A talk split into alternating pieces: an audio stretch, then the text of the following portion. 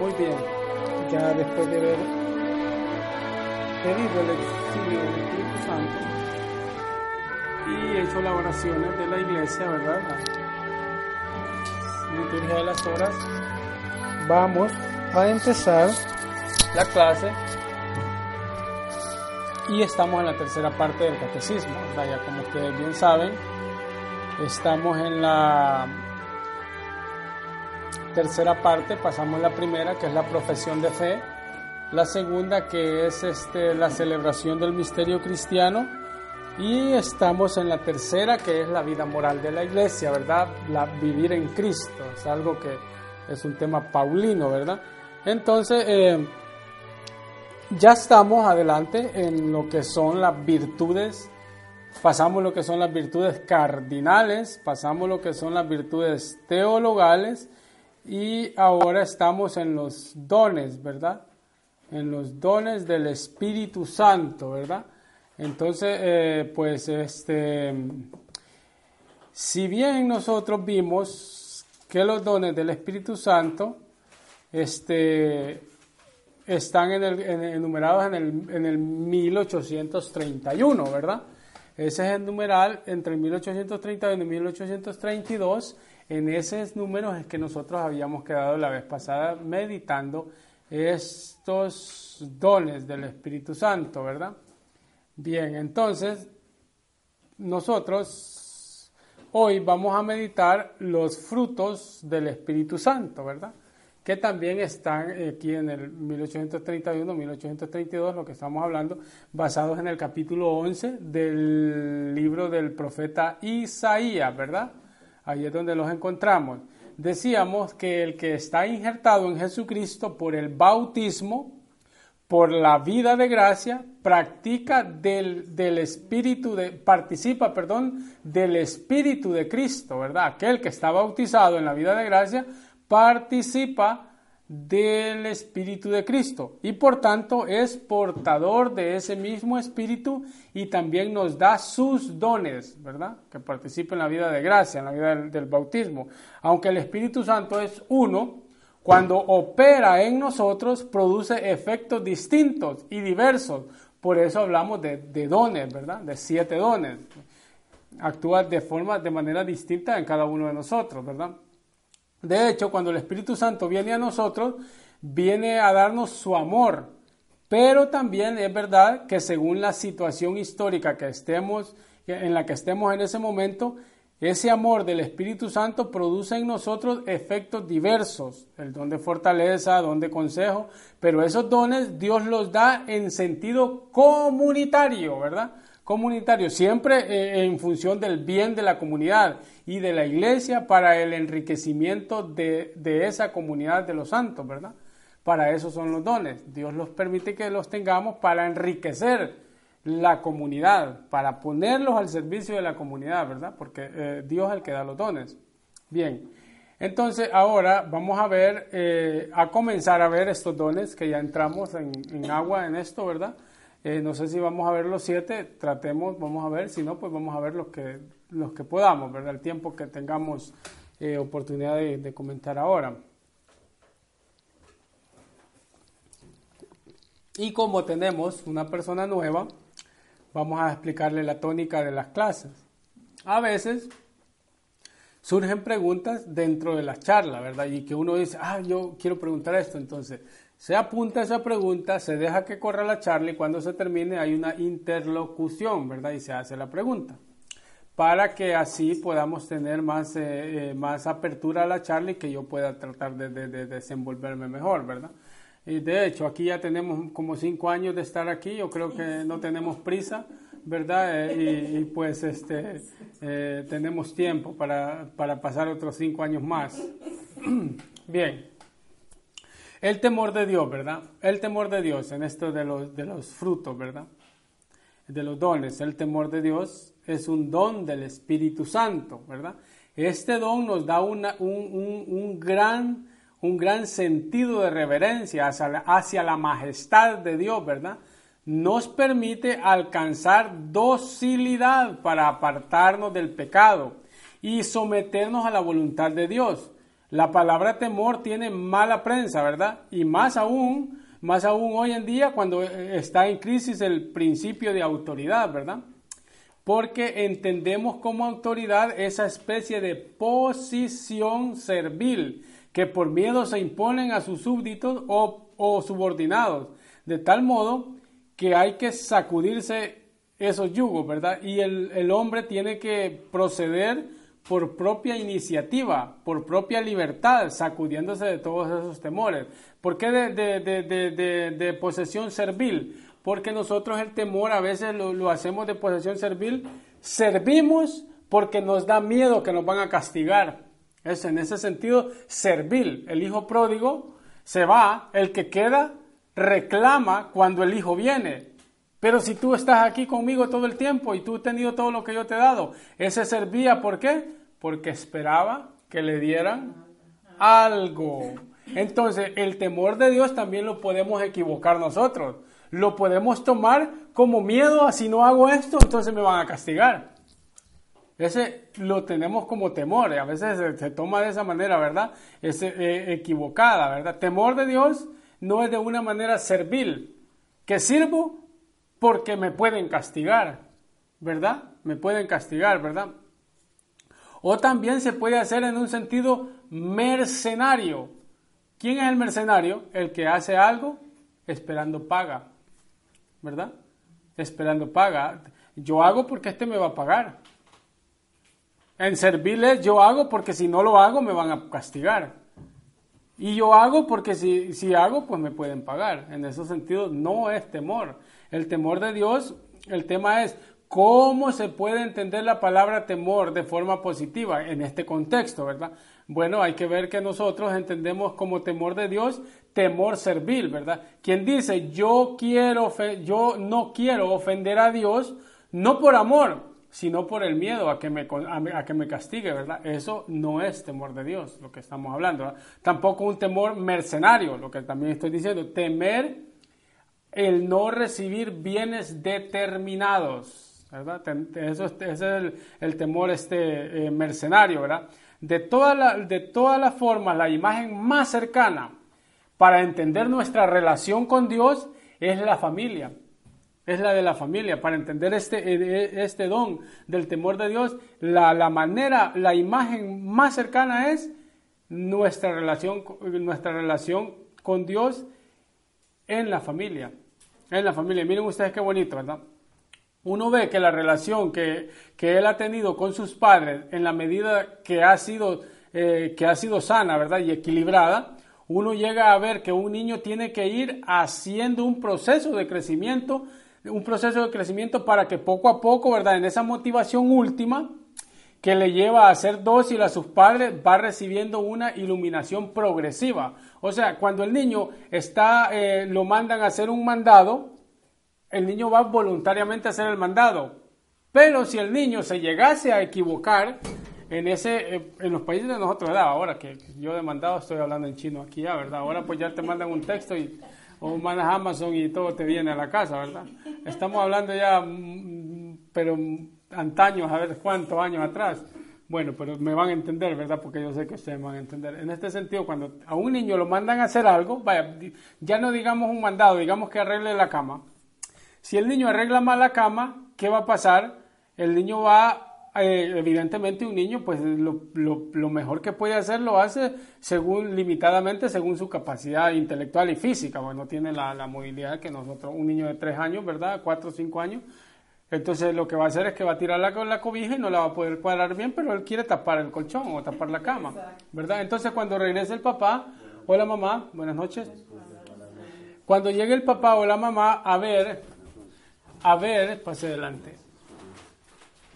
Cuando llegue a ver la cama, evidentemente no se va a enojar, no se va a enojar, ah, de que los hay, los hay, ¿verdad? Se puede llegar a enojar porque no está bien arreglada pero el niño se va a sentir con un cierto miedo a que no lo hizo bien, ¿verdad? Pero el papá, ¿qué es lo que va a hacer? O la mamá le va a comenzar a explicar, mira, las cuatro puntas tienen que estar de la misma, de la misma proporción, todas tienen tendidas para acá, vamos a comenzar a acomodarlas de la manera que quede todo igual. entonces mira la cama, se va a ver bien arreglada. El niño ya va aprendiendo, va aprendiendo, entonces él va viendo que él ha puesto el mayor empeño en hacerlo bien. Y si no le ha quedado bien, pues no pasó nada. Ahí ya se le está al niño enseñando progresivamente y él va aprendiendo a qué?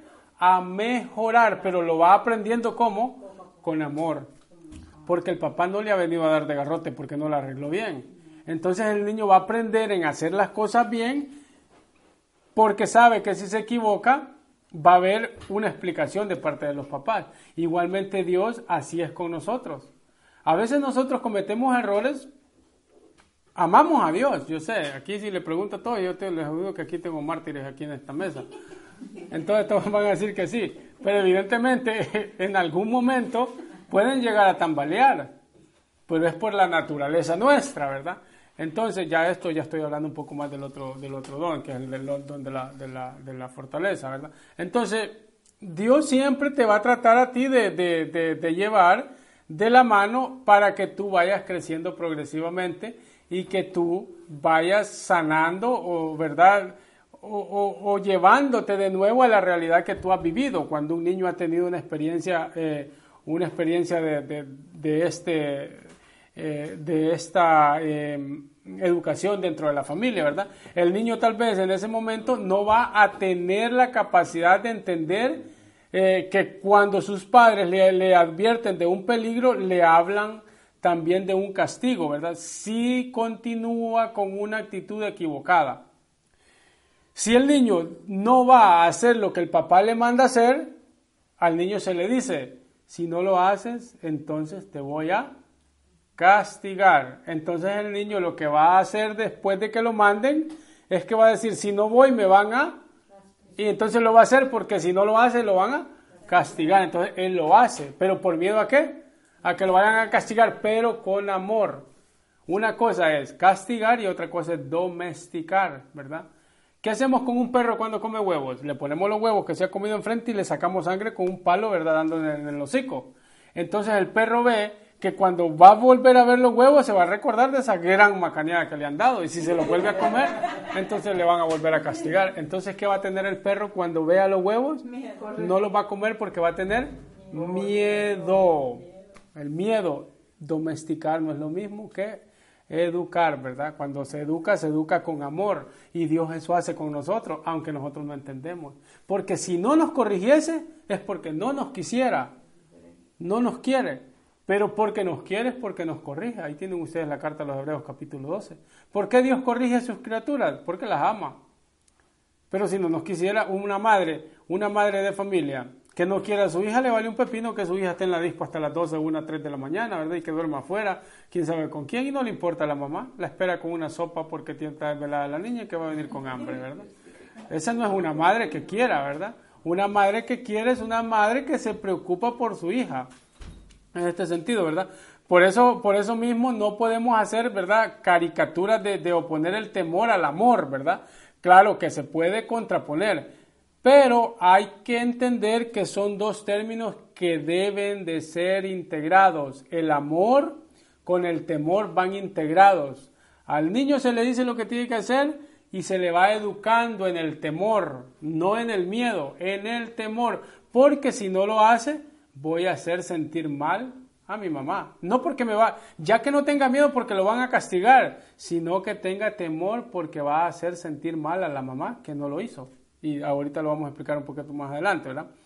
Pero también puede estar castigando y no puede estar dando amor. Eso también lo hemos dicho, ¿verdad? Los dos términos aquí van integrados. De no ser así, cada vez que el niño hace algo y se le castiga, ¿verdad? Y se tiene se tiene ahí eh, en una especie de, prisión, ¿verdad? Sin derecho a no hacer nada y cuando me decidí me castigan. Está ahí con, está aprisionado que quiere hacerlo, pero no lo hace por miedo a equivocarse, porque si se equivoca lo castigan. Siempre tiene que haber una libertad. Siempre tiene que haber una libertad. El papá aprieta, pero también tiene que dar una libertad. ¿Por qué? Porque nosotros Dios nos ha dado una libertad. También para que el niño aprenda se tiene que equivocar muchas veces. ¿Y nosotros cómo aprendimos? Pegando en la rama de cada rato, ¿verdad? Y nos caíamos y otra vez pegábamos, otra vez, hasta que ya vimos que nos dolía, nos agachamos para pasar. pero mientras tanto hemos pegado y cuántos no nos hemos equivocado, ¿verdad? Mientras nosotros no nos hemos equivocado, entonces nos decimos, hombre, si Dios me quiere corregir, Él me quiere corregir y yo me estoy corrigiendo a palos. Él me quiere corregir con amor, porque nosotros somos masoquistas en este sentido, ¿verdad? Somos masoquistas. Este, nosotros eh, en, este, en, lo que es el temor de Dios hemos ido por otra vía, ¿verdad? Entonces, eso, eso eh, no, el corregir eh, con golpes y no tener paciencia es domesticar, ¿verdad? En este don del, temor de Dios, mm, que, no, que, ojo, que no dice temor a Dios, dice temor de Dios. Eso es bien importante. No dice temor a Dios, no, dice temor de, que es diferente, ¿verdad? Temor a Dios, temor de Dios. Eso dice en la, Sagrada Escritura y nos lo reafirma el Catecismo. ¿va? Es el temor a apartarnos de Él, ¿verdad? Y Sor Faustina Kowalska dice una palabra muy bonita todo lo temo de mi debilidad y, con, y, con pleno y, con o plenamente en él. Dice, oigan bien, todo lo temo de mi debilidad y con o plenamente en él, ¿verdad? O sea que yo temo todo lo que puedo hacer yo, no es nada si no fuera porque Él me da la gracia para hacerlo, ¿verdad? Todo lo temo de mi debilidad y completamente en Él, en Dios, ¿verdad? Si me suelto de la mano de Dios, voy a caer, inevitablemente va a ser trancazo que me voy a pegar, porque voy a soltarme de la mano de Dios y voy a ir con mis propias fuerzas, ¿verdad? El hombre que quiere ir con sus propias fuerzas es fracaso total porque hay una frase que dice, querer es poder, dicen, y así la ponen y la publican y tiene 700.525 likes, porque es una frase muy mística, ¿verdad? ¿Y qué pasa? Querer, esa frase nos se nos ha metido y es una gran mentira, ¿verdad? Querer no es poder, porque si Dios no quiere, no se hace. Aunque yo quiera, no voy para ningún lado. O sea que si Dios no me da la gracia, yo de aquí no me muevo. Entonces, en ese sentido hay que purificar esa frase, ¿verdad? Yo puedo... Temor de Dios es Temor de Dios es tratar de no ofender el amor que Él nos tiene. Y aquí viene la parte de lo que explicamos del, niño. Por ejemplo, nosotros como temor entendemos servir o mercenario. Yo hago las cosas para que me den a mí de regreso, o yo hago las cosas para que me paguen, pero no lo hago por amor. Aquí viene la explicación, y yo le he puesto ya, ya las van a acordar ustedes cuando la ponga. Si una muchacha le pide permiso a la madre para ir a un baile y la muchacha le dice a la mamá, mamá, voy a venir a las diez y media de la noche de regreso a la casa. Entonces la muchacha estando en el baile, son las nueve y cuarenta y cinco, está viendo el reloj. Son las diez y cinco minutos y está viendo el reloj. Son las diez y quince y dice, me voy, porque hasta las diez y media pedí permiso. ¿Por qué ella está viendo el reloj? Porque sabe que si se pasa de la hora que le dieron, su mamá en la casa va a estar preocupada porque la quiere y ella quiere a la mamá y ella no quiere hacer sentir mal a la mamá, a sentir mal al amor que la madre le tiene. No quiere hacerla sentir mal, quiere estar puntual en la casa, ¿verdad? Y estar allí y la mamá contenta porque la ve. Ahora, este es el temor. Temor a ofender el amor de la persona que te quiere. Ese es el temor. ¿Cuál es el miedo? Esta misma muchacha le dan permiso de ir a bailar y le dicen que esté a las diez y media en la casa. Esta muchacha no voltea a ver el reloj y le vale un pepino estar en la disco y se pone a bailar. Se le va la hora, le llega a las dos de la mañana y se le olvidó que la mamá le había dado permiso a, a las diez y media y se llegó a las cuatro de la mañana a la casa. A las cuatro de la mañana llegó a la casa, ¿verdad? Le valió que la mamá le haya dado permiso hasta las diez y media. Ella no respetó eh, lo que la madre le había dicho. Entonces, ¿qué pasó? Aquí en este sentido, la niña, la muchacha va a venir asustada, con miedo. ¿Por qué va a venir con miedo? Porque sabe que se pasó el tiempo que le habían dado permiso y la van a castigar. Entonces va a tener miedo a que la van a castigar. Ese es el miedo. Esa es la diferencia de miedo a temor. Temor es temor a ofender el amor que Dios me tiene. yo no lo puedo ofender, porque ¿de dónde me ha sacado? De la, de la pudredumbre. Entonces yo no puedo ofenderlo porque tanto me ha amado Él que, que me ha dado todo y yo que doy por Él, ¿verdad? Este es el temor de Dios, ¿verdad? Pero también ese temor al castigo forma parte de la pedagogía divina que nos ayuda a caminar, ¿verdad? A veces pasa de esa manera, ¿verdad? También esto tiene que ver con, nuestra experiencia de nuestra vida, ¿verdad? Que cuando éramos niños no solo teníamos miedo de nuestros padres que nos castigasen, ¿verdad? Sino que también teníamos temor de disgustar a nuestros padres. Teníamos temor de disgustarlos, ¿verdad?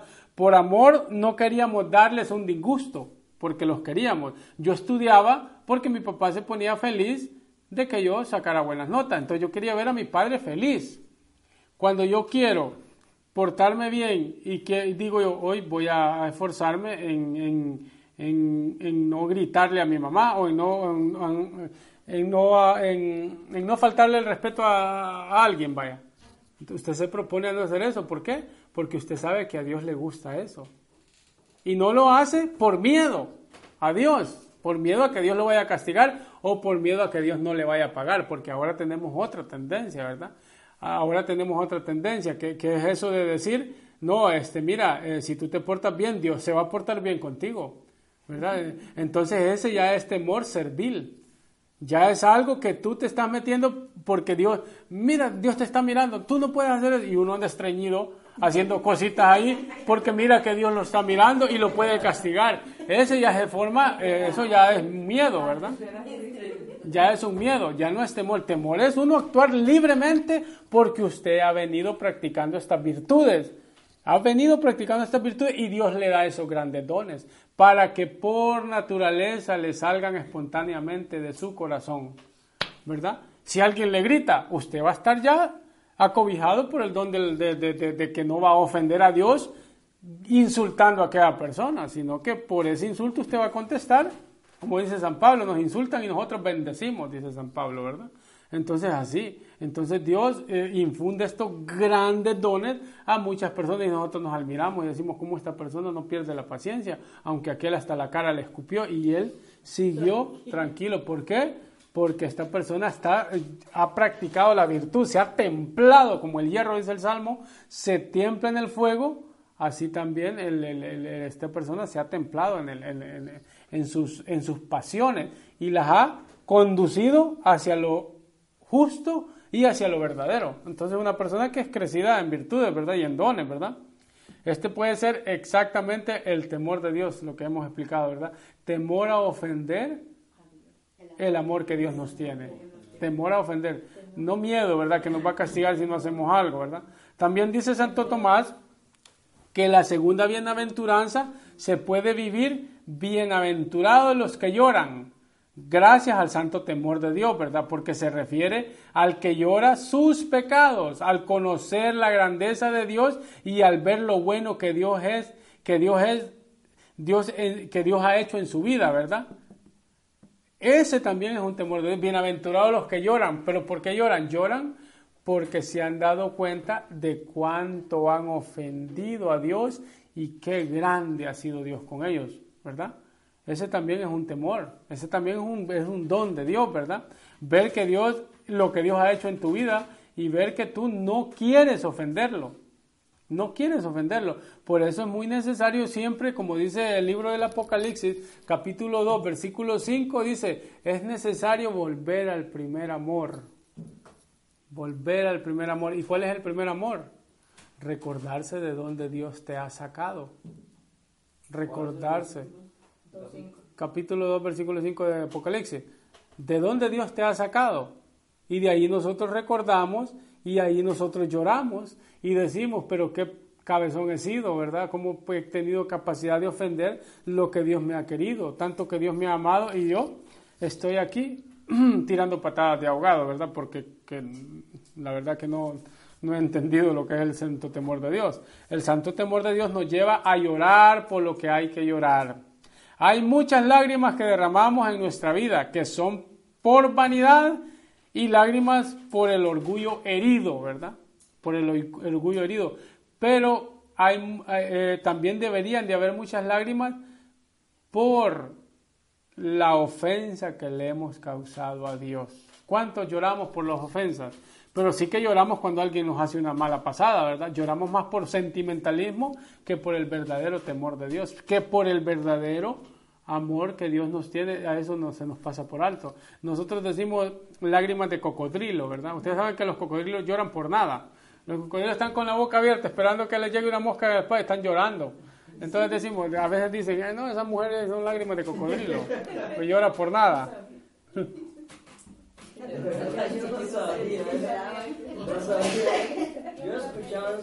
¿Verdad? Pero dije, porque los cocodrilos lloran por nada. Ah, científicamente lo han dicho los, los, que estudian los animales y ven que los cocodrilos están llorando, pues están llorando por nada, porque los ojos de ellos están así. Lloran. Usted tenga los ojos abiertos un rato y va a ver que va a comenzar la retina a sudar un poco, ¿verdad? bueno, todos los días aprende algo nuevo. Pero ya, ya dijo que es cocodrilo porque llora por, sin mentira. miente por llorar. Claro, hay mentiras, hay mentiras que se expresan en llantos. Hay mentiras que como no se pueden expresar, no se pueden eh, sujetar verbalmente, entonces tiene que hacer una actuación. Ustedes ven los futbolistas, ni ha llegado el otro a tocarle cuando están enfrente del árbitro haciendo payasadas, ¿verdad? Son mentiras que no se, no se pueden sostener verbalmente, pero físicamente hacemos una malón, una tontería ahí, ¿verdad? Entonces, También hay una cosa, decirle algo, como decir la mentira piadosa yo primero me reía, ya sabían que yo ya mentí porque yo me reía. es una forma que mi mamá me descubría, porque primero yo me reía y ya sabían que estaba mintiendo. Bien, las lágrimas que salvan son las lágrimas de arrepentimiento.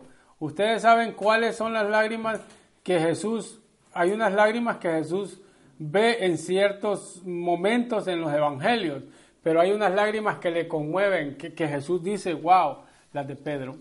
Cuando Jesús encuentra a Pedro, ¿se acuerdan ustedes? Que en el Evangelio, en los sinópticos, se lo encuentra en la barca pescando, ¿verdad? Y cuando Pedro saca el montonón de pescado, porque Jesús le dice, tira, ya pescamos toda la noche, no, pues ya tíralas a la derecha y las agarra. Cuando Pedro ve los pescados, Pedro se tira a llorar enfrente de Jesús. Apártate de mí, Señor, se declaró él, pecador, con dolor, porque había encontrado a Dios. ¿Quién eres tú para venir a mí? ¿Quién eres tú, verdad, Señor? No soy digno de que entres en mi casa. Cuando nosotros decimos esa palabra, cuando vamos a comulgar, hay que tener una pausa para decirla, no decirla solamente por cumplir en la liturgia, ¿verdad? Señor, no soy digno de que entres en mi casa, pero una palabra tuya bastará para sanarme. O sea, sentir contrición, Señor, yo cuánto mal he hecho. Y más sin embargo, tú vienes a mí. Señor, no soy digno de que entres en mi casa. Una palabra tuya. No, no tienes que entrar, solo di algo, pero más sin embargo tú vienes, ¿verdad? Entras y te quedas, si yo lo dejo, ¿verdad?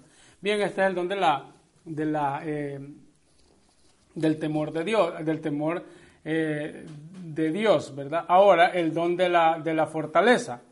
Bien, sabes que existe, aparte del don de la fortaleza, sabemos muy bien que también existe la virtud de la fortaleza, ¿verdad? ¿Cuáles son las virtudes cardinales? La, la justicia, la prudencia, la templanza y la fortaleza. Se vive también en un sentido de virtud y, también este, ya lo comentamos varias veces eso, ¿verdad? Eh, en lo que son las virtudes cardinales, ¿verdad? Entonces, es decir, que la fortaleza puede ser vivida a nivel de virtud o a nivel de don, ¿verdad? Que es un nivel superior. Ya vimos ustedes que vivir el, el don de la fortaleza se puede vivir en una manera superior que vivirlo de la manera de virtud. La virtud, lo explicamos de una manera más fácil, es como una barca en el mar. La barca en el mar tiene unos remos.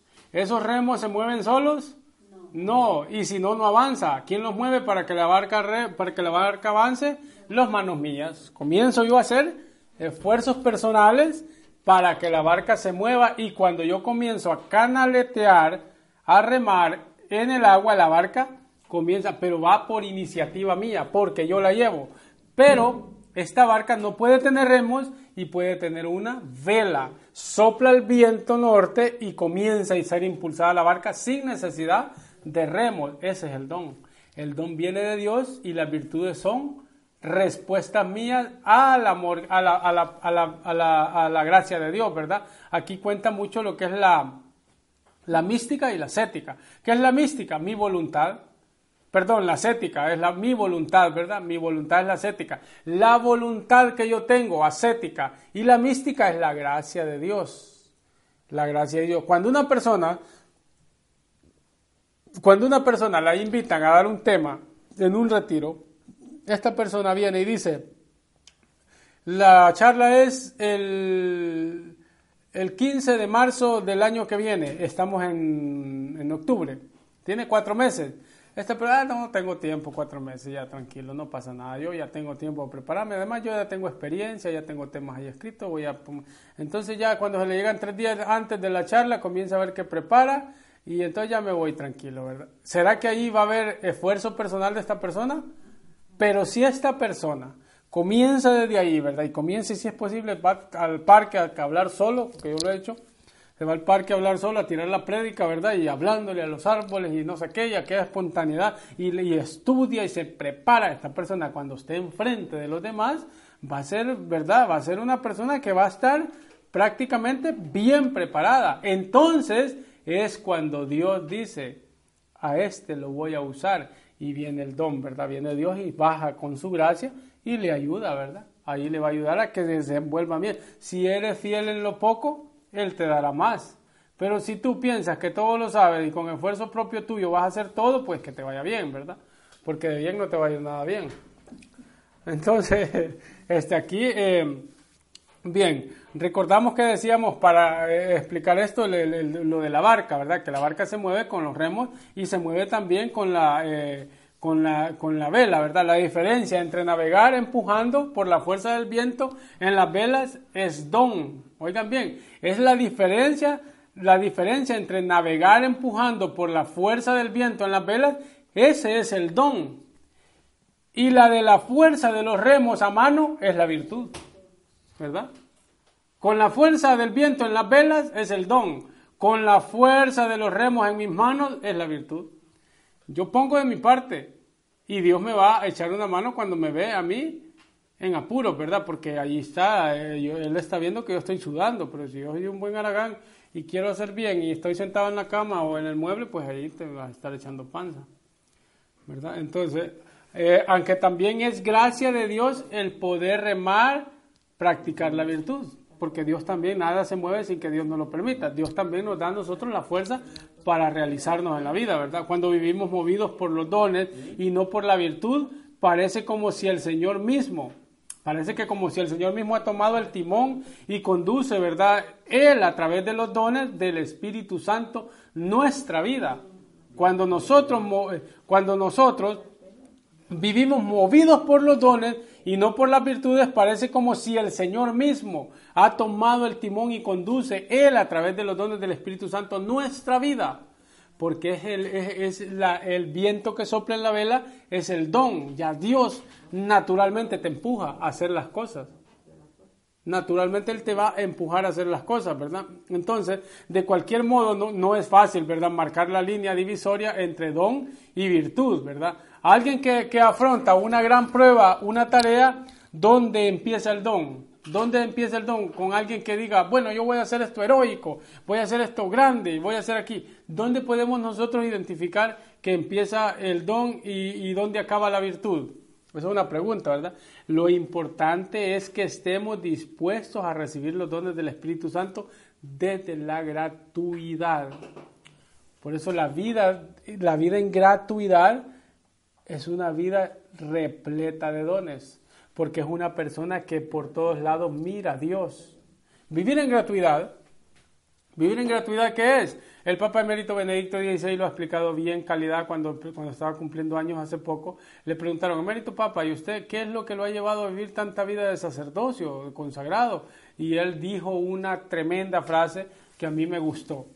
Dice, ve, Recuerdo que en mis tiempos de seminario, cuando me ordené de sacerdote, tenía un compañero, dice él, ¿verdad? Dice así.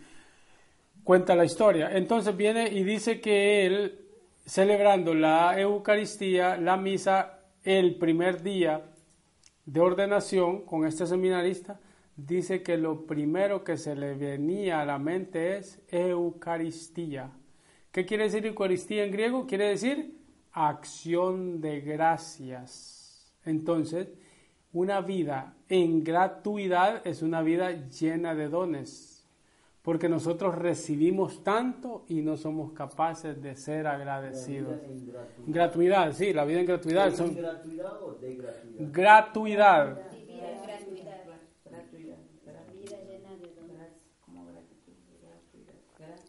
Bien, eso es, eso es lo importante, ¿verdad? Vivir lo importante es que estemos dispuestos a recibir los dones del Espíritu desde la gratuidad, no hinchándonos, ¿verdad? Ah, mira qué bien lo he hecho, mira porque esto, mira que lo otro, no.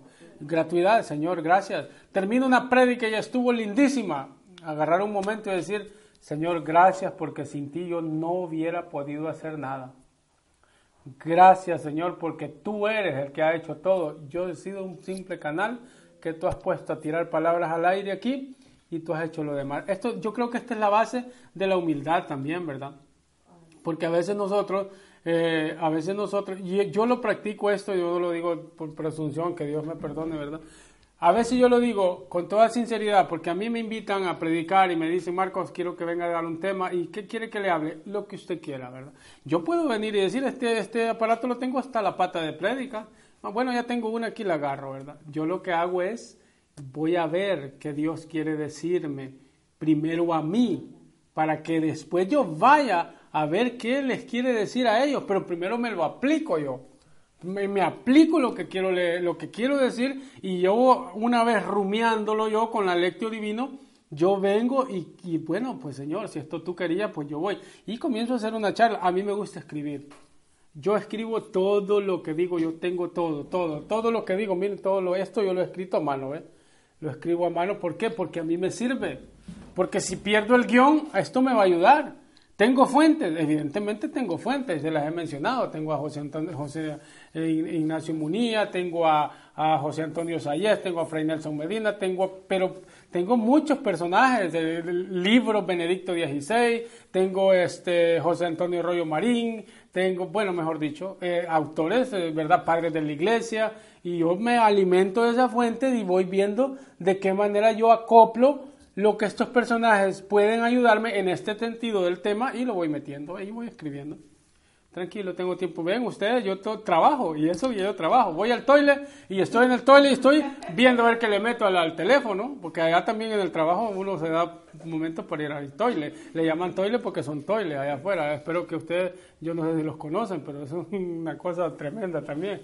Entonces yo hago ese momento y estoy escribiendo. ¿Y por qué? Porque a mí me interesa que los demás se lleven algo, ¿verdad? Porque estamos ya como rines de, de, de, de, carro patinando en un tolladero y diciendo lo mismo. Bueno, como yo, eh, mi testimonio es muy impactante, entonces lo digo acá, mi testimonio. Voy para allá, otra vez mi testimonio y otra vez mi testimonio. Y así estoy cuando ya mi testimonio está por repasado, revés y derecho, ¿verdad? Entonces Dios te está dando la oportunidad para que tú pues des algo nuevo, ¿verdad? Des algo, te preocupes por ver qué das. Por eso es que ahí nosotros deducimos y ahí nosotros decimos también si es este es el don que Dios me ha dado. Porque yo estoy dando frutos, ¿verdad? Y nosotros lo podemos ver. Eso nosotros lo podemos ver en los demás, ¿verdad? Entonces, eh, eso es lo importante. El don de fortaleza tiene relación con la virtud teologal de la esperanza. El sentirse guiados y conducidos de que no estamos solos que Dios es quien dirige el hilo de la historia, ¿verdad? Al final, el corazón inmaculado triunfará, ¿verdad? Eso forma parte de la virtud de la esperanza, de la esperanza, el don de la fortaleza va unido con, el con, la virtud, con, la, con la virtud teologal de la esperanza, porque nosotros hacemos lo que hacemos con la esperanza, con la esperanza, ¿verdad? Puesta en Dios, ¿verdad? Que al final pues el Sagrado Corazón Inmaculado triunfará. ¿verdad? Ya tenemos la esperanza puesta en que lo vamos a realizar porque Dios nos ha dado la fuerza, ¿verdad? Sin esa virtud de la esperanza es difícil tener el don de fortaleza. Es difícil tener el don de fortaleza. El don de fortaleza asiste especialmente a la voluntad para que no, para que no desista en su esfuerzo, ¿verdad? Eh, de conseguir un bien arduo. Por eso el don de la esperanza que es, que le está apoyando, ¿verdad? La esperanza que es caminar para adelante, esperar que adelante haya algo mejor, pero la fortaleza que es la fuerza de Dios, el motor, pero la esperanza también te va a ti estimulando para que tú adelante vayas eh, eh, empeñando todos esos esfuerzos.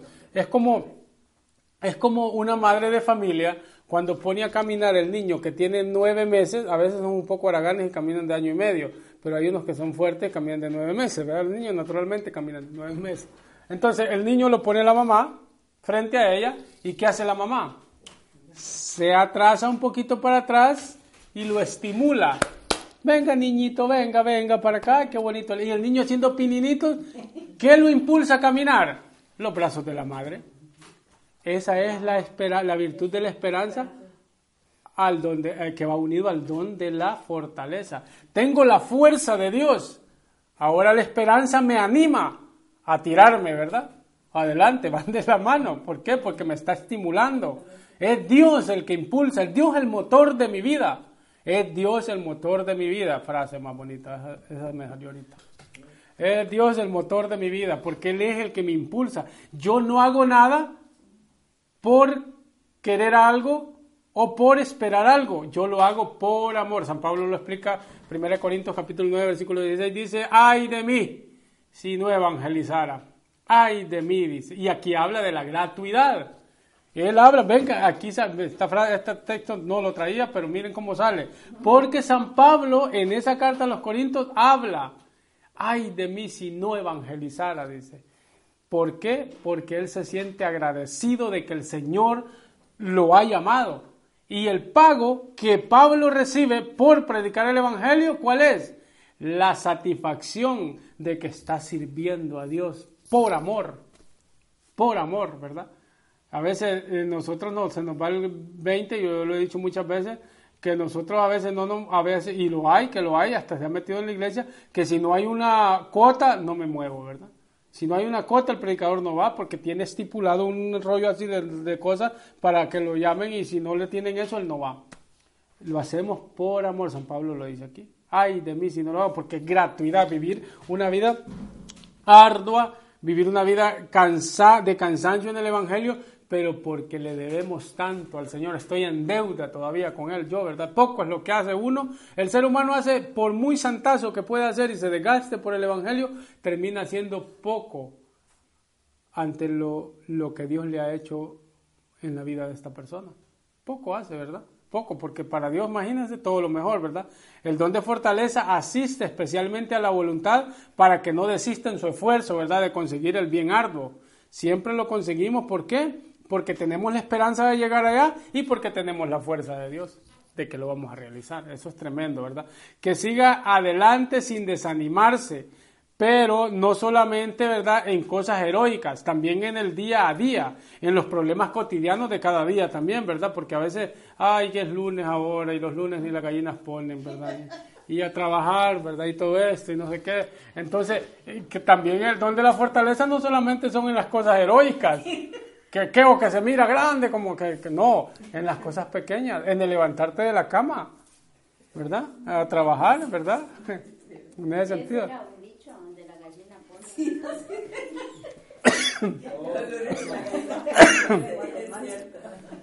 Los lunes ni las gallinas ponen. Bien. Ay, qué vaguería, porque la gallina pone. Bien, seguir sin, seguir sin desanimarse. Sin desanimarse, no solamente en las cosas heroicas, sino que en las cosas pequeñas. Algo así. Eh, sin desanimarse. Algo así habla Jesús en el Evangelio según San Mateo capítulo 6. Nosotros por poquito nos desanimamos con nada. ¿Qué dice en el, en el Evangelio según, según San Mateo capítulo 6, versículo 23 en adelante y hasta allá por el 36? ¿Por qué se preocupan por las cosas del día de mañana, que ya el día de mañana tienen sus propios problemas, vivan el día de hoy como si fuera el último de los días, dice, ya esos días se preocupan los paganos, dice. ¿Verdad? Busquen primero el reino de Dios y justicia divina y lo demás vendrá por añadidura. Entonces, eso es vivir con la fortaleza de que Dios es el que lleva las riendas de mi vida, ¿verdad? No se preocupe por el mañana, ya el mañana tiene sus propios problemas, ¿verdad? El don de la fortaleza incide sobre dos aspectos. Esto es bien importante. Atacar y resistir. Incide en estos dos aspectos. Atacar grandes empresas y resistir grandes embates, acometidas y tentaciones, ¿verdad? A veces es más difícil resistir que atacar. Es más difícil resistir que atacar, ¿verdad? ¿Cuántas veces a la primera, a la primera eh, murmuración o difamación nos venimos abajo, ¿verdad? Es que el don de la fortaleza incide más en el resistir que en el atacar. Incide más en el resistir. Vamos bien y todo y todo mundo ve que esta persona ha emprendido unos grandes hazañas en la vida y dice qué bonito, pero de repente, ¡fum! se apaga, ¿verdad? ¿Y por qué se apagó aquel? Porque fulano habló mal de él. Entonces, esta persona tiene el que tiene el don de la fortaleza, esta persona que tiene el don de la fortaleza resiste. Resiste porque lo tiene, Dios se lo ha dado, ¿verdad? Dios se lo ha dado.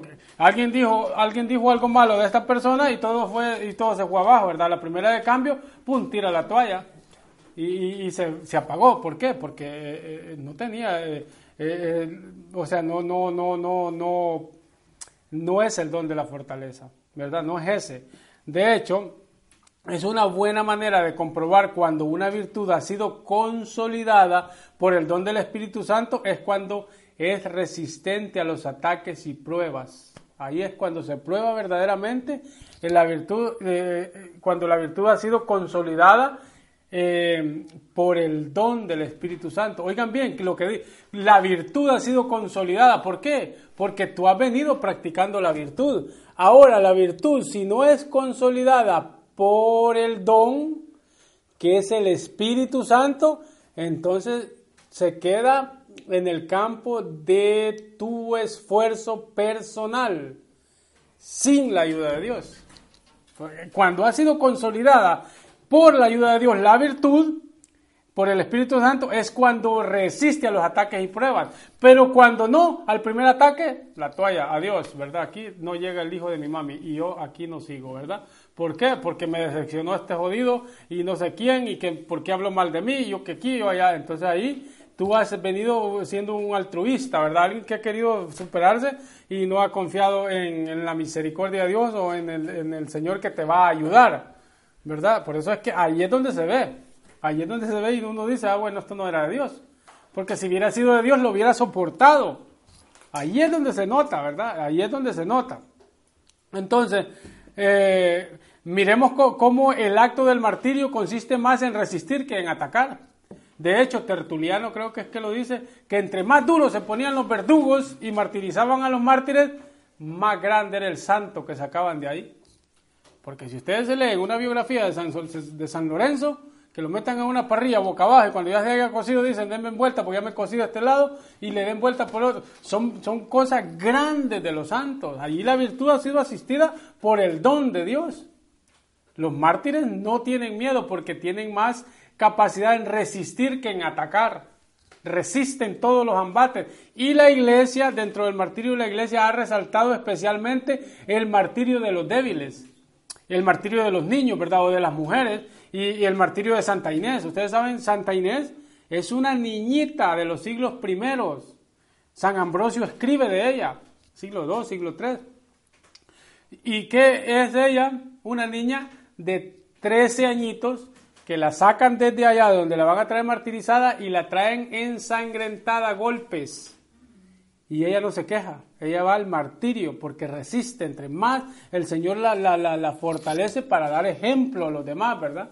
Esos son los santos, que, las virtudes de los santos son extraordinarias, pasan todo, todo lo pasan todo lo natural, ¿verdad? Eh, un Santarcicio, hemos hablado de Santarcicio, no sé cuándo, parece, no, tanto que digo. Este Santarcicio es un niñito que llevaba la Eucaristía y lo mataron a palos. ¿Por qué? Por no soltar la Eucaristía. Eh, no, San Tarcisio de, de, Tierra Santa, ¿verdad? Entonces, ¿qué pasa? Eh, ¿Qué pasa? Eh, Felicidad perpetua, otros santos de los siglos primeros, dos mujeres, tremendas mujeres, ¿verdad? Ese que usted dice de México se llama José Sánchez del Río, el niñito que murió en la cristiada a 1900 y pico, ¿verdad? Entonces, ¿qué pasa con otra virtud ahí, ¿verdad? Otro don de Dios. Entonces, eh, felicidad perpetua, mujeres, esas mujeres las agarraba una vaca y las agarraba y ¡pum! las hacía levantar en el coliseo y la gente viendo, pan y circo, decían allá. Y las mujeres son débiles, pero Dios, eh, la iglesia enfatiza más en la debilidad para que vean la capacidad de resistir que tienen estos mártires, que son mujeres y resisten los embates de un animal grandote que las hacía levantadas. Y, y, perpetua, así se llama, felicidad perpetua, felicidad es una, perpetua es otra. ¿Qué era lo que hacía? Se levantaba del polvareo y se comenzaba a peinar, peinaba y se arreglaba porque decía que ella no quería llegar tan desarreglada ante los ojos del Señor. Y el toro venía y ¡pum! la agarraba por acá y la tiraba por todos lados. Entonces la virtud pues, que, tenía el don de Dios, pero el don del el martirio, el martirio de estas santas, eh, se preguntaban, ¿y de dónde esta niña, de dónde estas mujeres sacan la fortaleza? ¿De dónde lo saca Santa Arcisio? ¿De dónde lo saca Santa Inés? ¿De dónde lo saca eh, María Goretti? ¿De dónde lo saca José Sánchez del Río? ¿Verdad? ¿De dónde lo sacan eh, estos santos? ¿Verdad? el martirio. ¿Verdad? Entonces, eh, en ese sentido, ¿verdad? Es que es un don, el don que supera la virtud, el don que supera la virtud, ¿verdad? Pero lo cierto es que para poder recibir el don haya que tener un progreso en la vida espiritual, un progreso en la vivencia de las virtudes que a uno le, le dispongan a recibir los dones del Espíritu Santo en una vivencia de la virtud intensa. Pero si yo en mi vida a todo digo que sí, todo lo que es carne al gancho, ¿verdad? Entonces, ¿qué va a pasar? No voy a poder ir fomentando estas virtudes progresivamente, voy a quedarme en un, en un estancamiento, ¿verdad? Y, que, y que mira, vamos a celebrar la fiesta de la Santa Muerte, pues vamos, venga, venga para acá, yo voy para allá, que mira que es Halloween, vamos acá, que mira para... Y si hacemos todo, ¿verdad? En contrario, y no fomentamos y decimos, hoy no voy a hacer esto, o hoy me voy a amarrar bien para no contestarle a, vaya, una cosa que sea heroica, a mi suegra, vaya, eso es heroico. Entonces, eh, yo me voy fomentando en las virtudes, ¿verdad? Entonces, la virtud, la virtud asistida por el don, supera, ¿verdad? Supera la virtud del don. Y eso es lo, que te hace a ti, eh, eso es lo que te hace a ti, ¿verdad? Eh, hacer cosas grandes, ¿verdad? Porque Dios te asiste. Sin la fuerza de Dios no se puede, ¿verdad? Que vayamos progresivamente haciendo renuncias y siendo más dóciles a la voluntad de Dios, que no siempre es como nosotros queramos, ¿verdad? Como dice San Juan de la Cruz. ¿Qué dice San Juan de la Cruz? que para purificar las pasiones o las inclinaciones, eh, lo que tenemos que hacer es no a lo más fácil, sino a lo más dificultoso, no a lo más gravoso, sino a lo más desabrido, no a lo más gustoso, dice, sino a lo que no da gusto. No inclinarse a lo que es descanso, sino a lo que es trabajoso, no a lo que es consuelo, sino a lo que es desconsuelo, no a lo que es más, sino a lo que es menos, no a lo más alto, y precioso, sino a lo que es bajo y despreciado, no a lo que es querer algo, sino a lo que no, a lo que no es querer nothing, nada, ¿verdad? ¿Por qué? Porque nosotros así de esa manera nosotros vamos creciendo en virtudes, vamos moderando nuestras pasiones y Dios cuando ve los esfuerzos del hombre, Él viene a su auxilio, ¿verdad? Y ahí es donde los tremendos santazos, ¿verdad? Han dado ejemplo de toda esta virtud de la fortaleza, ¿verdad? Y esto es en cuanto a las pasiones, pero así nos vamos moldeando poco a poco y vamos logrando la, la estatura del hombre perfecto, dice San Pablo, ¿verdad? La estatura del hombre perfecto. El don de fortaleza es un hábito sobrenatural que rebustece el alma, que la va poniendo fuerte, ¿verdad? Para practicar toda clase de virtudes heroicas con una confianza invencible, llegando a superar los mayores peligros y resistiendo las dificultades que puedan surgir, ¿verdad? En la Sagrada Escritura se nos recuerda cómo la vida tiene una dureza inherente muy grande por ejemplo, Job, en el capítulo 7 de Job dice, capítulo 7, versículo 1 dice, un trabajo forzado es la vida del hombre sobre la tierra. y sus días son los de un jornalero. ¿Y nosotros qué pensábamos? ¿Que la vida es fácil? La vida no es fácil, pero los que quieran crecer son como Juan Salvador Gaviota. ¿Qué van a hacer? volar mar adentro. ¿Va a ser difícil? Sí. ¿Y quién te ha dicho que ser cristiano no es fácil? Ser cristiano es difícil.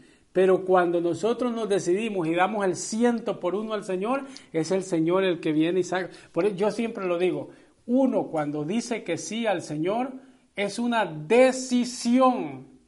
Es una decisión desde el punto de vista no literaria, no subjetiva, no abstracta, sino que es una decisión con la certeza de que ha empezado tocando una persona, teniendo un palpar con Cristo.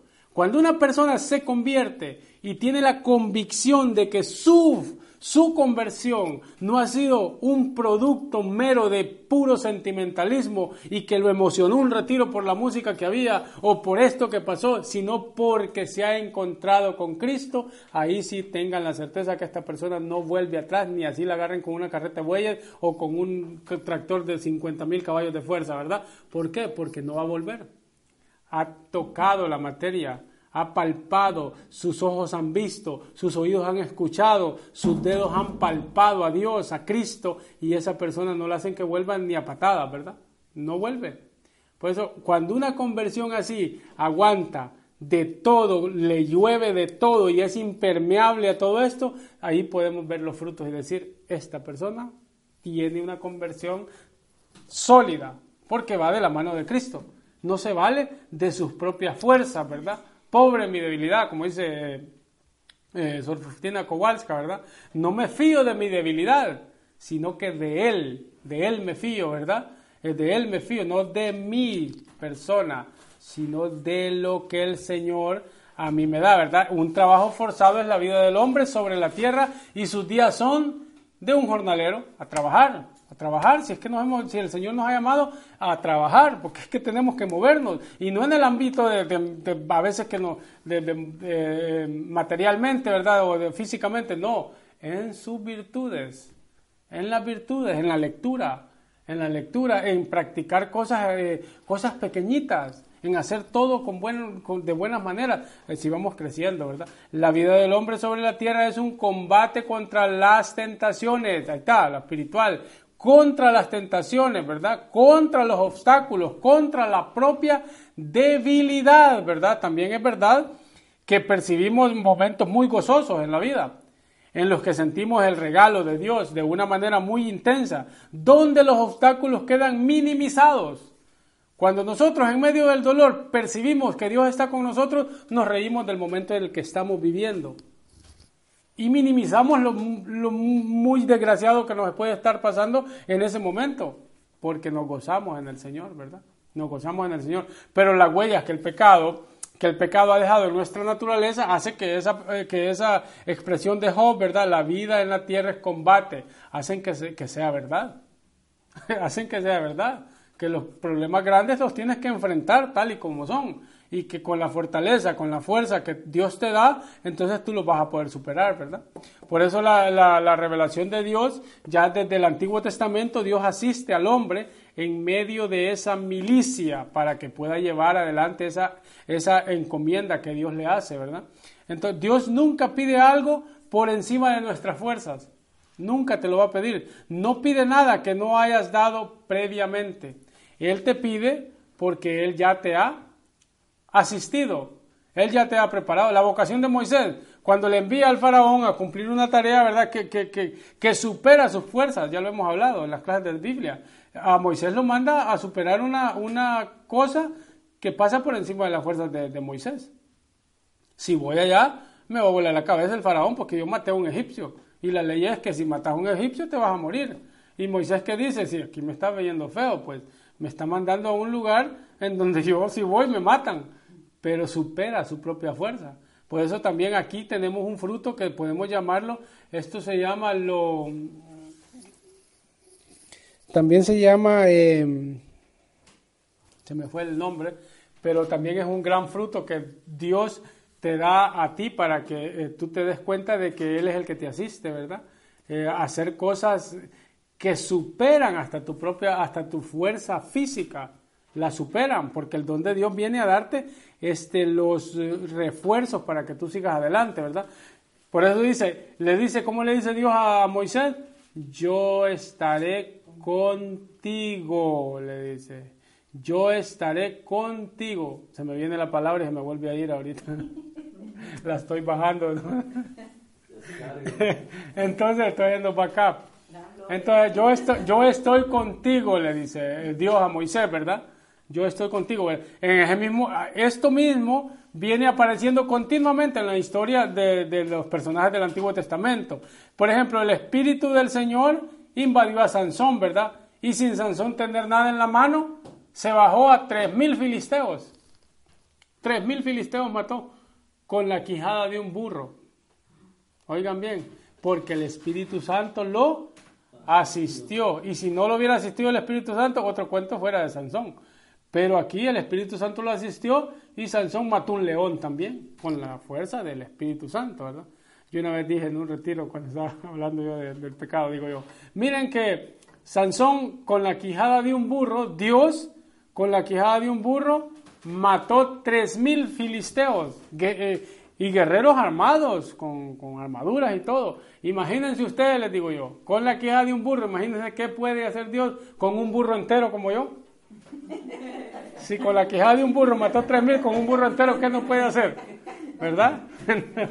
Entonces, cuando Dios asiste con la fuerza del Espíritu Santo, entonces salen cosas grandes. Pero ¿qué hay que hacer? Dejarse. Hay que dejarse, ¿verdad? El Espíritu del Señor invade a Sansón y pues ya viene, ¿verdad? Este, y hace todo lo que hace. Miqueas 3.8 dice, yo estoy lleno de fuerza por el Espíritu del Señor. Ya está lleno de fuerza. Ahora el profeta, ¿qué va a hacer? Ser enviado. Va a ser enviado porque el Señor ahora lo ha asistido. En el Nuevo Testamento, especialmente en San Lucas, comienza con el anuncio del ángel a María. ¿Verdad? capítulo 1, versículo 38. El ángel del Señor respondió, el Espíritu Santo vendrá sobre ti, el poder del Altísimo te cubrirá con su sombra, por eso el que ha de venir será llamado el Hijo de Dios, ¿verdad? El poder del Altísimo, la fuerza del Altísimo. Por eso, eh, dinamis, dicen en, griego, ¿verdad? Eh, así comienza la fuerza, la dinamis, fuerza de Dios. El Evangelio de San Lucas termina Lucas en el capítulo 24, versículo 49. Mirad y voy a enviar sobre vosotros la promesa de mi Padre, la fuerza, ¿verdad? Por vuestra parte, permaneced en la ciudad hasta que seáis revestidos del poder desde lo alto. ¿Van a ser revestidos para qué? Para ser enviados. Antes de, de, cuando Jesús caminó con ellos, los envió. No los envió porque no estaban revestidos de la fuerza. Si Jesús mandaba eso sin la fuerza del Espíritu Santo, otro cuento fuera de los doce apóstoles. Pero tenemos la biografía, cómo pudieron dar la vida por el Señor, mártires. ¿Por qué? Porque iban revestidos. Y así quien no, ¿verdad? Entonces iban revestidos de la fuerza del Espíritu Santo, con esa fuerza, ¿verdad? Y también el Espíritu Santo se le, se le designa como la fuerza de lo alto, ¿verdad? Curiosamente, en los Hechos de los Apóstoles, que también está escrito por San Lucas, dice en este capítulo 1, 7, 8, dice, Él les contestó, a vosotros no os toca conocer el tiempo y el momento que ha fijado el Padre con su autoridad sino que recibiráis la fuerza del Espíritu Santo que vendrá sobre vosotros y seréis mis testigos en Jerusalén y en toda Judea y Samaria y hasta los confines de la tierra. Con la fuerza del Espíritu Santo nosotros nos comemos el mundo, ¿verdad? Todo el Nuevo Testamento está bajo el influjo, está iluminado por el don del Espíritu Santo, todo. Según la tradición cristiana, este don de la fortaleza se recibe en el sacramento de la confirmación que nos hace firmes, que nos hace fuertes. alguno puede decir, ¿verdad? Yo estoy confirmado y conozco una manada de confirmados y en ellos no miro nada, ¿verdad? No miro felicidad, no, no, no, miro gracia en ellos, ¿verdad? Entonces, claro que sí, ¿verdad? De hecho, muchas de, muchas de las gracias que Dios nos, nos da a través de los sacramentos pueden resbalar, pueden resbalar. En nosotros por nuestra falta de recepción, ¿verdad? Porque, nos está, porque no estamos abiertos a acogerlas. A veces estamos nosotros como piedras en medio del río. ¿Has visto las piedras en medio del río? Y el agua corre, corre todos los días. Sacan una piedra ustedes del medio del río y la parten seca por dentro. Independientemente que la, la piedra va a estar ahí dentro del agua. Eso no quiere decir que está mojada por dentro. El agua resbala y hay unas piedras que hasta echan una cosa que le dicen este monte y a esa piedra le resbala el agua, ni se moja, esa piedra no le cae el agua, es impermeable, como meter un plástico, porque no le cae. Así hay muchos que han sido confirmados y están así. ¿Verdad? Están siendo eh, estorbos, piedras de tropiezo para otros que quieren crecer dentro de la iglesia, ¿verdad? Porque venga uno que quiere crecer y lo martillan con los otros, ¿verdad? El chambre, el chisme, y aquel no lo dejan crecer, son piedras de tropiezo. ¿Por qué? Porque no están, porque no están abiertos, no están receptivos a esa gracia. Recuerden que el sacramento, el sacramento, por ejemplo, el sacramento trabaja en la persona dependiendo la disposición con la que usted lo está recibiendo. Tanto fuerza tiene el sacramento que una unción de los enfermos para alguien que esté moribundo, si lo hace con fe, se puede curar físicamente se puede curar físicamente, porque la fuerza la hace la disposición que yo tenga, ¿verdad? Como aquel que les conté la, historia del, del, agua bendita, ¿verdad? Que le contestaba a la mujer y fue del padre y le dijo, mira, yo, padre, le dice, yo no aguanto a esta mujer y siempre le contesto. Y yo, unas alegadas que se pegaban, entonces le da el agua bendita y le dice, mira, esta agua bendita, ¿tú crees que el agua bendita es poderosa? Claro, si es agua bendita. Bueno, entonces cuando llegues a la casa le dijo, te la tomás, ¿eh? los conté a ustedes, no está de más. Te la tomás y cuando, llegue, cuando solo entres a tu casa te la tomás. Y le dice, pero si la botas, le dice, te vas a morir, porque estás pecando, ¿verdad? Si la botas. Y si te la tragas, también te vas a morir, le dice, porque estás pecando, le dice, agua bendita, entonces no vas a poder hacer nada, la vas a tener que tener en la boca. Solo llega la mujer y a empezar a alegar, se tomó el agua y quedó con el agua en la boca. Entonces la persona evidentemente quería cambiar, quería cambiar, tenía la disposición de cambiar. Él, entonces viene donde el padre como los tres meses después y le dice, padre, ¿qué poder tiene el agua bendita? Mire que me dejó mudo frente a esta mujer. Lo que pasó fue que no fue el agua bendita, fue el esfuerzo que él le puso para no botarle, no tragársela y así quedarse callado, ¿verdad? Entonces, así es el sacramento. El sacramento es la disposición que nosotros llevamos. Cuando nosotros recibimos la Eucaristía, entonces todo lo puedo en aquel que me fortalece. Cuando yo estoy consciente que la Eucaristía está Cristo ahí, tranquilo, y ahí no me queda ni chance ni, de verle el peinado al otro, ni de ver si los zapatos me gustan, o de ver qué ropa lleva, ¿qué me interesa? No voy como político saludando a medio mundo tampoco, porque yo voy con Cristo es el sacramento, yo estoy concentrado en el sacramento, yo estoy, yo estoy sediento de lo que Él me quiere decir, ahí es el momento, ¿verdad? Señor, aquí estoy, Señor, aquí estoy dispuesto a escucharte, este es el momento mío y nadie me lo quita. Y así son los sacramentos, eh, tenemos, tenemos estos dones eh, nosotros eh, y a veces los perdemos, ¿verdad? Por no haber una disposición al recibirlos por no haber una disposición a recibirlo. San Pablo, todo lo puedo en Cristo que me fortalece, ¿verdad? En que me conforta. El don de fortaleza no solamente perfecciona las virtudes, prudencia, justicia, fortaleza y templanza, sino que puede ser necesario para permanecer en estado de gracia. Para permanecer en estado de gracia, ¿verdad? Y aquí eh, nosotros tenemos el, el, apetito concupiscible y el apetito irascible. El apetito concupiscible es de la atracción a las cosas buenas, el, apetito irascible es rechazar lo contrario, ¿verdad? Es la fortaleza la que viene y nos refuerza en ese campo, ¿verdad?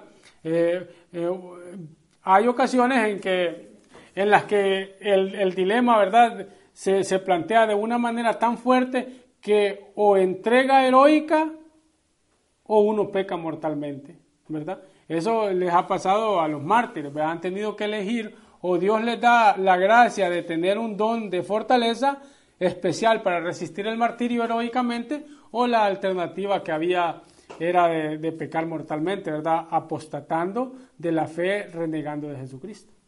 Dos opciones, ¿verdad? ¿Y cuál, cuál, los mártires cuáles escogen? Evidentemente, morir por Cristo, ¿verdad? La verdad es que generalmente no suele ser así, porque entre el pecado moral y el acto heroico suele haber situaciones intermedias. Pero, es, eh, pero en nuestra vida, en ocasiones, eh, eh, precisamos del don especial de la fortaleza, porque si no seremos capaces de tomar determinaciones heroicas, porque nosotros no somos héroes, por eso necesitamos pedir el don de fortaleza que da el Espíritu Santo, ¿verdad? Si no tenemos el don de fortaleza, no somos más que gallinas intentando saltar un cerco del gallinero, ¿verdad? Y ahí andamos picoteando, picoteando y nos saltamos, ¿verdad? Porque no lo pedimos. Somos gaviotas, dice Juan Salvador Gaviota, comiendo vísceras, tripas todo el tiempo. Porque no tenemos ese, ese don, no lo pedimos, ¿verdad? Por eso dice San Pablo, y cuando nosotros lo tratamos de hacer, nos la tiramos de héroes, altruistas. San Pablo dice en la carta a los Corintios, 1 Corintios 10, 12, 13, dice, así pues, el que crea estar en pie, tenga cuidado de no caer. De hecho, ustedes todavía no han sufrido más que pruebas muy ordinarias pero Dios es fiel y no permitirá que sean tentados por encima de sus fuerzas. En el momento de la tentación les dará fuerza para superarla, porque Dios es el que asiste, porque Dios es el que nos asiste. Este don de fortaleza tiene unos efectos en el alma inmensamente grandísimos, tiene efectos grandes, como también tiene también eh, cosas contrarias, ¿verdad? Miren, uno, tal vez llegamos a meditar algunos. Dice, una energía inquebrantable en la práctica de la virtud. O sea, cuando tú decides hacer algo, el don de la fortaleza no te va a dejar a medias. Cuando tú decides emprender algo, si tú le has pedido al Señor y has dicho, Señor, si esto es de ti, yo lo sigo por eso es muy necesario la oración, preguntarle, pedirlo, pedirlo al Señor, no tirarse hacia lo loco, ¿verdad? No tirarse hacia lo loco. A mí me dijeron las hermanas monjitas que les diera clases, yo no dije, bueno, yo voy porque soy bueno, yo sé que puedo y aquí voy. No, yo fui donde mi guía espiritual y le digo, esto me está pasando. Yo quién soy para estarle dando clases a una monja. Bueno, si allí viene el consejo que tú estás buscando la ayuda de Dios. Si consejero, si has buscado un consejero espiritual es porque has querido que Dios te asista. Entonces yo no lo hago así nomás, ¿verdad? Entonces pido perdón al Señor por lo que puedo hacer mal y pues le digo, Señor, aquí voy porque si eres tú que me está llamando, pues yo lo hago. Pero primero dame un consejo, dame una señal, ¿verdad? Pedirlo. Hay que pedirle al Señor nosotros siempre las fuerzas, ¿verdad? Aunque uno, aunque uno sienta el peso y, el calor del día, ¿verdad? Aunque, aunque las dificultades se pueden hacer muy crudas, tiene la frescura del don del Espíritu Santo que no se desgasta. Las fuerzas humanas se desgastan, el don del Espíritu Santo jamás se va a desgastar. Y cuando lo has pedido, no te vas a quedar a medio palo, ¿verdad? Vas a seguir adelante, por muy duro que sea la vida, por muy caliente que esté el sol, por muy frío que esté, por, por todo esto, y tú vas siempre adelante. Miren lo que dice Santa Teresa de Ávila, esta, esta mujer a mí me encanta, ¿verdad? Santa Teresa de Jesús dice, tiene un pasaje, ¿verdad?, donde se ve que, que esta, esta mujer está asistida del don de fortaleza del Espíritu cuando se expresa de esta manera. Dice, digo, mire, esto es para apuntarlo, digo, digo que importa mucho una grande y determinada determinación de no pasar hasta llegar a la perfección. Venga lo que venga, suceda lo que sucediere, Trabajase lo que se trabajare, murmure quien murmurare, siquiera llegue allá, siquiera me muera en el camino, o no tenga corazón para los trabajos que halle en él, siquiera se hunda el mundo. Oigan bien lo que dice ella, pero ella no va a parar.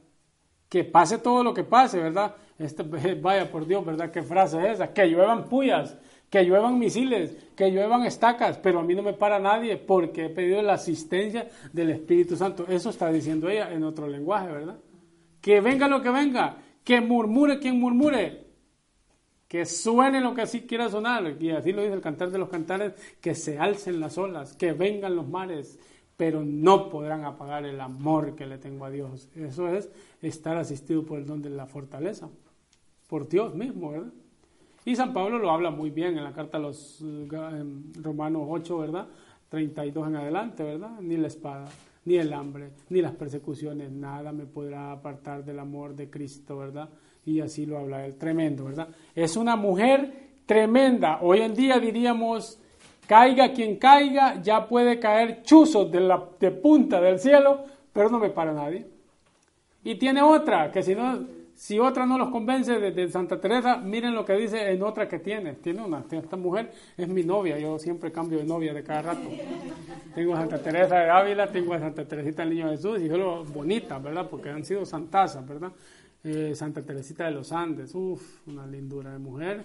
Eh, Edith Stein, que es otra para mí tremenda. Eh, San Hildegard, es otra más, una doctora de la iglesia.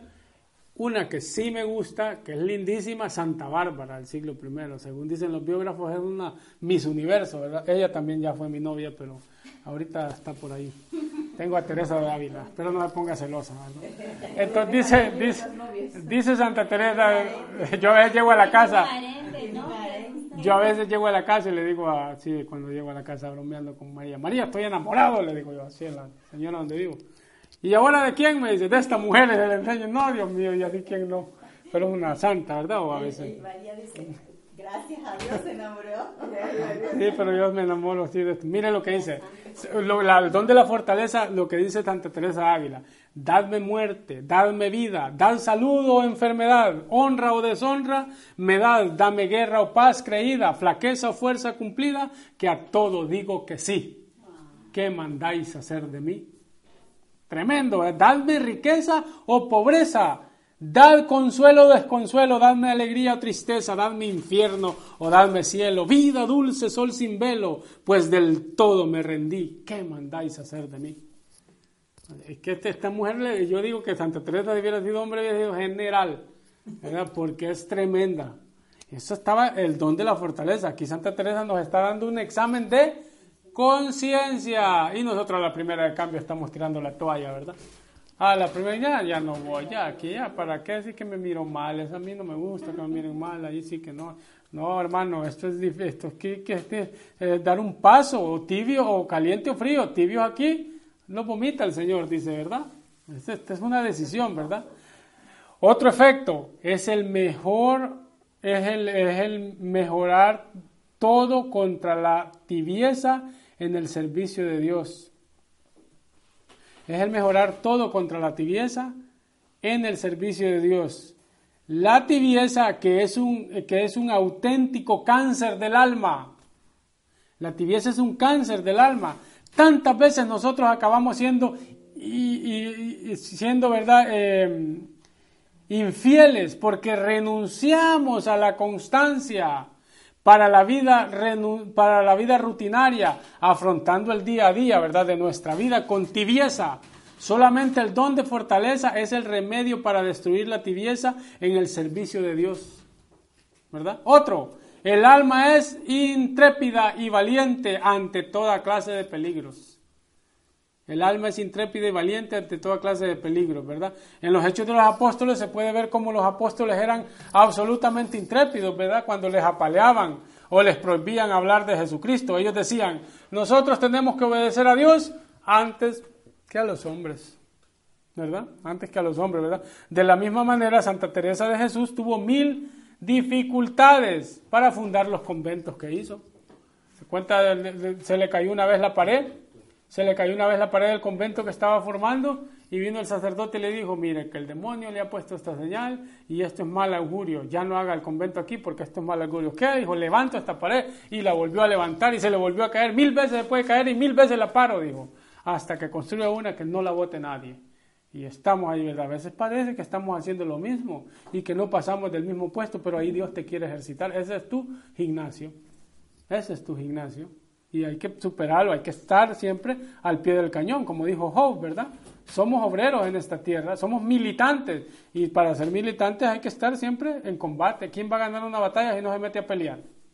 Nadie puede salir victorioso sin antes no se mete a pelear. Los cobardes están de largo esperando que otros luchen por ellos y van ellos allá después cuando todo está así. Eso lo practican los campesinos en el campo, ¿verdad? Cuando ustedes ven que en la mañana aparece el sereno, entonces ¿qué es lo que hacen? Tiran adelante a aquel que quieren que vaya deshojando el agua que está en el monte para el que va atrás ya no se moja los pies, el que va adelante sí se los va mojando. Ese que los moje. Entonces queremos todo fácil, ¿verdad? Primero vaya de adelante que sacudiendo el monte del sereno y yo voy atrás, aquí tranquilo, no mojándome. Así, esos son los tibios, ¿verdad? Esos no crecen. Todo el tiempo andan ahí, ay hermano, ore por mí, ay hermano, ore porque tengo este, este que hermano, y entonces, ¿qué onda, verdad? ¿Cómo está la cosa? Este, hay que ser intrépido, hay que ser valiente ante toda clase de, de peligro, ¿verdad? También hay algunos vicios que se contraponen a estos efectos del don de fortaleza. Vamos a ver uno o dos. Hay un refrán que dice, el que teme sufrir, sufre de temor. ¿Por qué sufre? Porque tiene miedo a sufrir. Ah, no, yo tengo miedo a esto. Entonces es miedoso a lo que le tiene miedo. ¿Verdad? Entonces la frase es, que teme sufrir, sufre, sufre de temor, porque le tiene miedo a lo que no, a lo que no quiere superar, ¿verdad? Entonces, eh, el amor a la comodidad, de ahí le vienen un montón de temores. Miedo al dolor, miedo a lo que, a lo que me pueden mandar o no poder soportar una calumnia o cualquier contratiempo. ¿Verdad? Juan Pablo II insistía mucho, no tengan miedo, lo estábamos celebrando el domingo, no tengan miedo a abrirle las puertas de par en par a Dios no tengan miedo, remar mar adentro, decía él, ¿verdad? El Señor está conmigo, ¿a quien temeré? Que nuestras comuniones sean una afirmación de fortaleza que tenemos en Dios. Todo lo puedo en aquel que me conforta. Que cuando comulguemos, que cuando estemos con el Señor, que cuando nosotros lo vayamos a, a recibir, tengamos la confianza que Él está con nosotros y que todo lo podemos en Él, que nos va a confortar porque Él está con nosotros, ¿verdad? También nos ayudará mucho a que practiquemos con generosidad mortificaciones, ¿verdad? Voluntarias, que sean voluntarias para combatir a este falso Dios que es mi comodidad, como mi criterio máximo, ¿verdad? Acomodado donde sea, ¿verdad? Y, y al cumplimiento exacto del deber, a pesar de las repugnancias que podamos tener a algunas personas el don de fortaleza es necesario para poder vencer ese continuo lamento y al mismo tiempo poder entregarse a vencer esto mismo de las continuas quejas, que esto es, ¿verdad? Ni lamento ni quejas. Lo que sea que venga, que venga pronto y cuanto más pronto, mejor que si Cristo está conmigo, ¿quién está contra mí?